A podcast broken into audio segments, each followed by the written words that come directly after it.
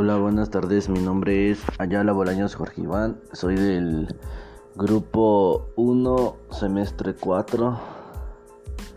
Em, pues le, le hablaré un poco sobre, sobre las diferencias del podcast y sobre los youtubers. Bueno, el podcast nació en el 2004, antes de WhatsApp y nació para comunicarnos por audio y para video. Surge como contracción de las palabras iPod y broadcast. Se define como la como la actividad de escucha y descarga de archivos de audio a través de internet.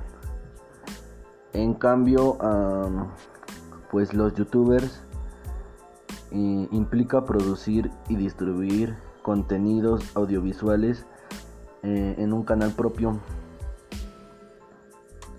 Y, pues obtener un número importante de seguidores que actualmente pues ya son millones no eh, pues sobre lo que ejerce su influencia porque ya casi pues todo el mundo los conoce y así no eh, y está en las redes sociales. Conlleva crear un movimiento social alrededor del canal que ellos tienen.